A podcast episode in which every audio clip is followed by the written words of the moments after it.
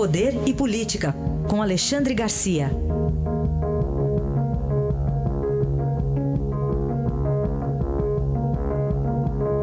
Alexandre, bom dia. Bom dia, Raíssen. Começamos com o homem da mala, agora réu.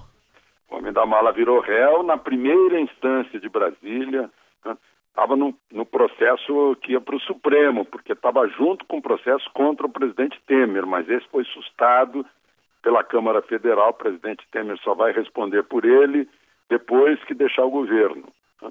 Então, Rocha Loures, o Rodrigo Rocha Loures, que era suplente de deputado, que foi assessor de Temer, teve agora a denúncia aceita por um juiz uh, auxiliar da Vara Federal de Brasília.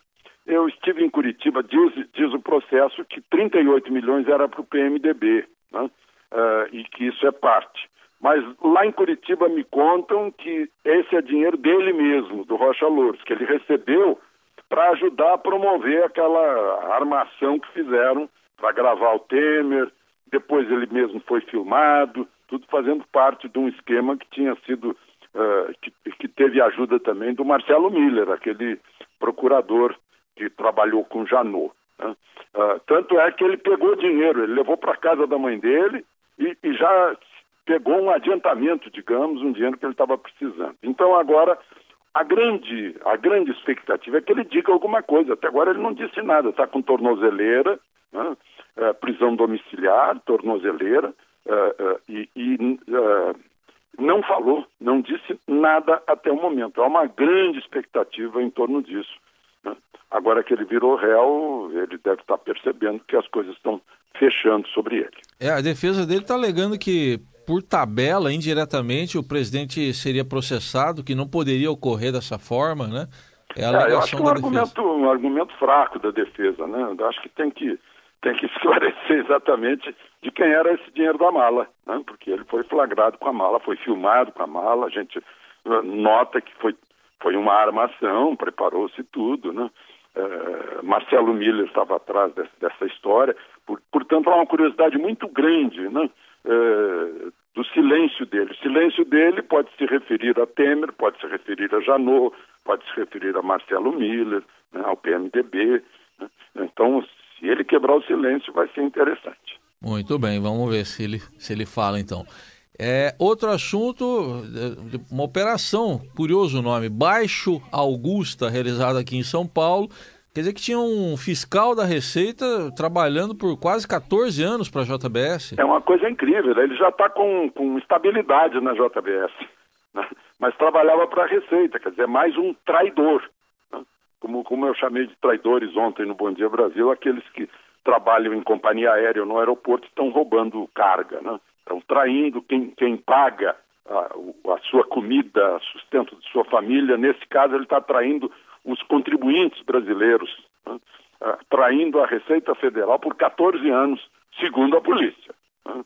Uh, teria recebido nesses 14 anos uma fortuna, 160 milhões, para uh, aliviar aí para fazer passar um pedido que o delegado da, da Receita aí de São Paulo diz no Estadão, né, que muitas vezes esses pedidos são exagerados, mas foram 2 bilhões JBS. Ele estava trabalhando para a JBS, a JBS, a gente lembra daquele telefonema do, do Joesley, telefonema não, desculpa, aquela gravação do Joesley, dizendo que compra todo mundo. Né? Então tem, tem pessoas que estão à venda. Né? E ele vai comprando, esse foi um deles. Na, teve Ferrari, a gente vê pelas fotografias da casa dele, Camaro na, na garagem. Né? A, a, ironia, uma árvore de Natal pronta para a família festejar o Natal, e ele parece que está assumido. Né? Mas é mais um exemplo de, de traidor. Né? Uh, ele trabalha, trabalharia para o governo, para o Estado brasileiro.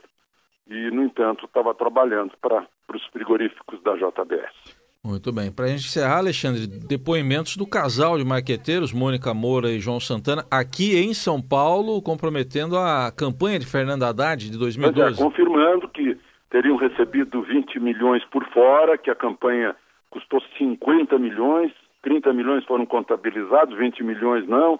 Teriam, teria sido dinheiro de Ike Batista e de, principalmente da Odebrecht. Né?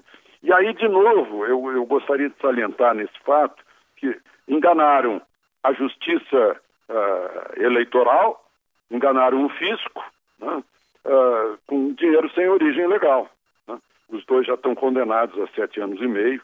É esse registro. As pessoas não se dão conta, pensam que é só, ah, não, é dinheiro por fora. Sim, é dinheiro por fora, mas quem foi enganado? A justiça eleitoral. Prestação de contas certamente fajuta, eh, valendo essa, se valer essa, esse depoimento. Né?